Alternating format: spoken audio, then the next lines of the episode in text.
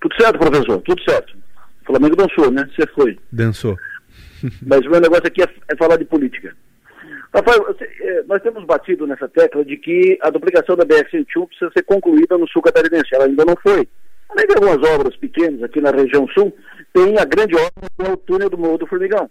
É uma obra tão importante quanto a ponte de Laguna, que já foi concluída, né, inaugurada e tal. Mas falta o túnel do Morro do, do Formigão, do, do Morro dos Cavalos, o túnel do Morro dos, dos Cavalos que não foi feito, trancado, trancado, e aí várias versões, ah, por causa dos índios, que os índios, aí inclusive acaba criando uma, uma imagem, né, uma, uh, gerando opiniões contrárias contra os índios e tal, porque eles estariam uh, atrapalhando o desenvolvimento, o crescimento e assim por diante.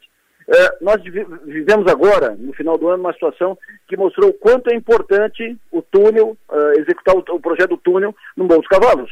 Desmoronou o morro, teve desmoronamento de terra, e aí nós ficamos isolados do mundo.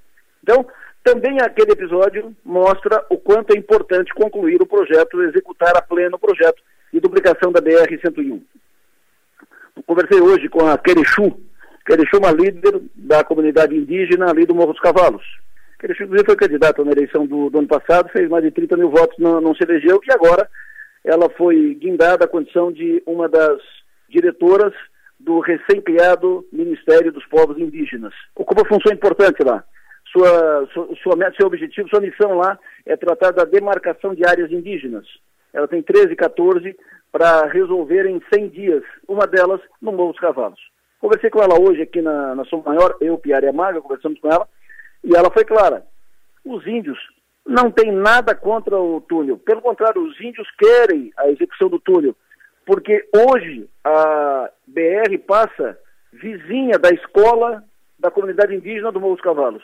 E passando o túnel, vai passar por baixo, dá tranquilidade e segurança aos índios, não, não atrapalha nada e os índios não são, não tem nada contra. Pelo contrário, que os índios, inclusive, trabalharam para a liberação da obra junto à FUNAI, a obra foi liberada, o projeto foi liberado junto à FUNAI, junto ao IBAMA e outros órgãos têm licença ambiental. O túnel do Morro dos Cavalos não saiu por falta de decisão política de quem governa. Dos últimos governos, desde lá do, falando, estamos falando de BR-101, então, desde o governo Lula, que foi quem começou a fazer a obra aqui para o sul de Santa Catarina, a, a obra da BR para o sul de Santa Catarina, então do Lula para Dilma, do Michel Temer uh, e do Bolsonaro. Desde lá para cá, ninguém mexeu no túnel do Morro dos Cavalos.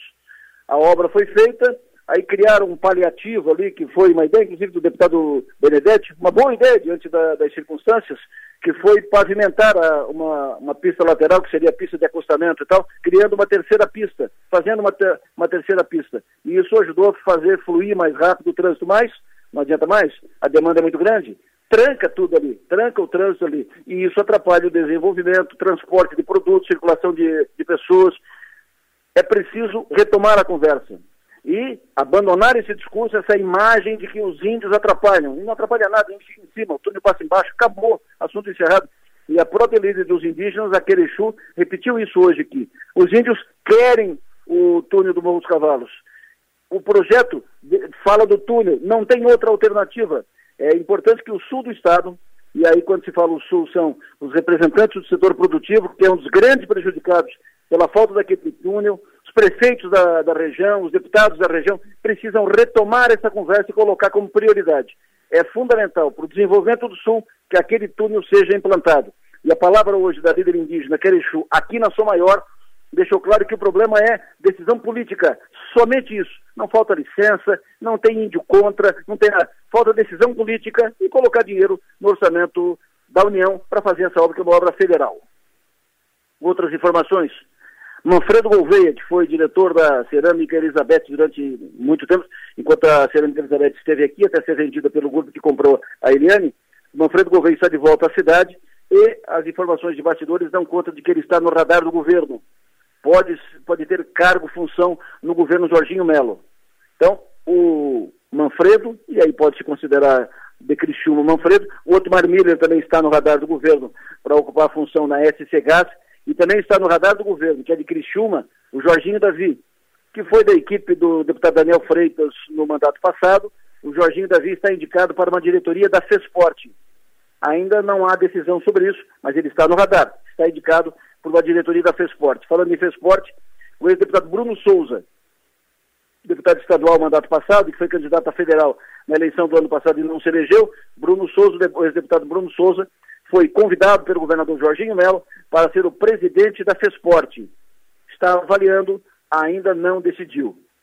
PSD, representante do governador, o governo, sondou o deputado Mário Mota para ser o secretário de Turismo, representando o PSD no governo. Mário Mota agradeceu, declinou. O PSD há uma, uma sinalização de que não deve entrar no governo. O MDB vai decidir amanhã, tem uma reunião marcada para amanhã, 19 horas, com pauta exclusiva, pauta única, decidir sobre participação ou não no governo Jorginho Melo. O deputado Jerry Comper está trabalhando, buscando apoio entre prefeitos, trabalhando na bancada do MDB, na bancada federal, na, na executiva, para ele ser o secretário de infra, ou seja, o Jerry Comper está trabalhando pela entrada do MDB no governo e para sua indicação como secretário de infraestrutura. O, na infraestrutura, o governador já nomeou praticamente todos os cargos da área de comando da secretaria. Nomeou os dois superintendentes, já tem o secretário adjunto uh, e outros cargos importantes. Mesmo assim, o, o, o deputado Jerry Comper está propenso, disposto a ser o secretário de infraestrutura. Outro nome do Sul está no radar do governo, tem convite, só depende dele para aceitar, ele estava resistente, é o ex-prefeito de Imbituba, Beto Martins, que está convidado pelo governador Jorginho Melo para, o, para ser o, o chefe da futura Secretaria de Portos e Aeroportos, que será criada na reforma administrativa que o governador Jorginho entrega na Assembleia amanhã. Mais informações sobre tudo isso, nós vamos passar no programa a partir de amanhã, 7 horas da manhã. Que todos tenham um bom descanso, sucesso e energia. Até amanhã.